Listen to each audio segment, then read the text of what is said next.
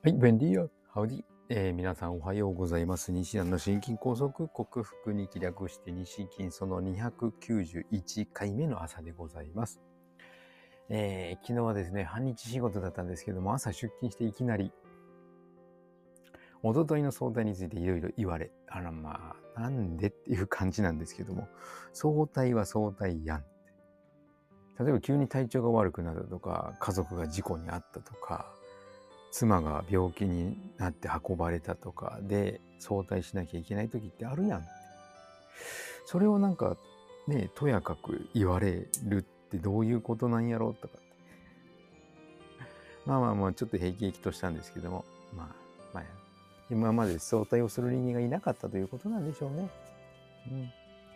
うん、まあまあ受け入れてちゃんとこうみんなの疑問点をクリアにして、はい、対応しましたけども、めんどくさいなと思った。ところでございます。聞いてこの世界ですね、もう、えーと理学療法士の世界にどっぷり使わつからなかったのは、みんな頭が硬い、世間知らず、視野が狭い。んですよね。そういう傾向の人は多すぎるので、まあ、この世界嫌だなと思ったんですけども、まあ、今回はその家族の生活とかそういうののために、えー一旦その病院のその生活に戻ったんですけど、まあまあまあまあ、早いうちにこういう洗礼を浴びてた方がいいかなと思ってですね、まあ、ちょっとクールに対応するようにします。それともう一つが、患者が痛い痛いというので、その痛いところにアプローチしたら余計痛くされたと騒がれたこと。もうどう考えても痛くなることはないやろ。あんたの勘違いか、あなたの心が作り出した痛みで、まあそこを、そういう人間であると見抜けなかった私もまだ甘いんですけども、まあ久々にその病院に入院している患者の精神的なダメさ加減、おかしさ加減というのを体験した日一日でして、もう交通事故にあったような気分で、なんかもう昨日は一日どんよりしてました。はい、午後は、えー、ハリー級の方にもう予約が取れず、まあ、だからですね、昼寝をしたり、亀の引っ越しをしたり、メダカの水を入れ替えたり、で運動して、夜はもみほぐしのアルバイトに行って1時間稼いできたという日になりました。まあ、そのおかげか、今日、今朝方というか、昨日の睡眠、昨日から今朝にかけての睡眠は途中で起きることもなく、5時間半ぐらいの睡眠でしたけど、しっかり眠れたと。はい。なので、昨日は、あのー寝る前の水分も制限したんですよね。夜のバイトに行く前に取らないで、それで寝よう。だから2時間か3時間は水分を取らないで寝る寝たので、それも良かったのかもしれません。やっぱ寝る前、寝る直前に水分は取っちゃダメですね。もう腎臓も55年使ってきて、だいぶ下手ってきてはいますし。はい。では今日もよろしくお願いいたします。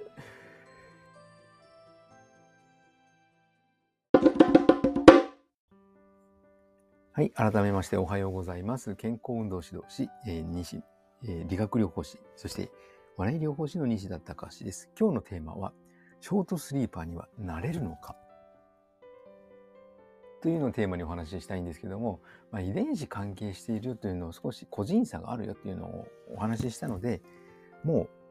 う、はい。それは無理という結論が分かってくださっているとは思いますが、その通りです。ね、ショートスリーパーになれるという本とか、そういう情報とか目の当たりにするかもしれません。確かにね、憧れます。はい。1日24時間しかありません。ええーなので、寝る時間を削って頑張れば、その分っていうふうな考えにも及びますよね。なので、ショートスリーパーになれるものだったらというふうなことは思うんですけども、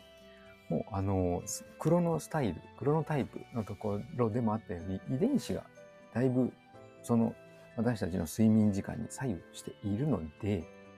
生まれながらにショートスリーパー体質だったという人以外は、ショートスリーパーにはなる、なれる可能性はかなり低い。もうほぼゼロ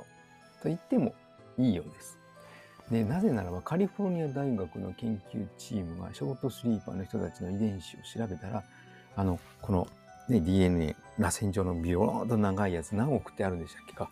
ものすごい数の中の、えー、2つの遺伝子に特徴があるということが分かったらしいんですよ。で、その遺伝子を持つ人っていうのは10万人に4人しかいない10万人の中の4人ぐらいがショートスリーパー、本当のショートスリーパーだよって。いや、俺昨日、俺3時間ぐらいの睡眠でなんとかなるぜと威張ってる人は大体バッタマン。前つばマンと。いうことになります。あの、もし、その、俺、ショートスリーパーだぜって言ってる人が、かなり楽観的でメンタルが強いのか、一般の人と比べてかなり元気でアクティブなのか、痛みに強く時差ボケにならないといった特徴があれば、本当のショートスリーパーかもしれないです。でもほとんどの人がバリアブルスリーパーで、まあ、6時間から9時間寝るのがいい。ね、皆さん、あの、凡人であることは、認めた方がいいと思います。で昨日あの余談でちょっと読んだんですけども、えー、Apple Watch とかそういうスマートウォッチ睡眠の時間とか血圧脈拍を測ることができる時計というのが最近大流行りしてますけどもなんとあのベンタリスト DAIGO さんはオーラリングという指輪状のものなんかフィンランド製らしいんですけどもそれをつけているとかいないとかであ指輪か時計は邪魔な気がするけど指輪だったらいいかなでも仕事の時にちょっと邪魔かな防水なのかな調べたらですね、5万円ぐらいするんですよね。うん、高いな。でも指輪だったら邪魔にならないかな。時計ね、まあまあ、あの、睡眠の質を上げるのにそういったものを身につけて、自分がどれくらい寝ているのか。はい。自分の場合今 iPhone を枕元に置いて、ねまあ、置かない方がいいのかなと思いつつ、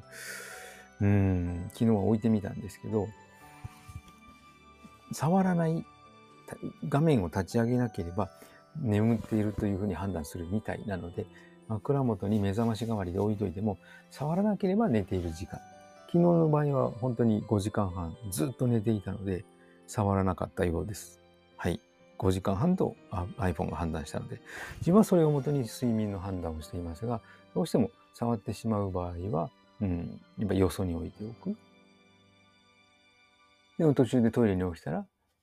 そこはカウントされないみたいな。ちょっと難しいところがありますけども、こういったあのアイテムを使って自分の睡眠を分析するのもありかもしれません。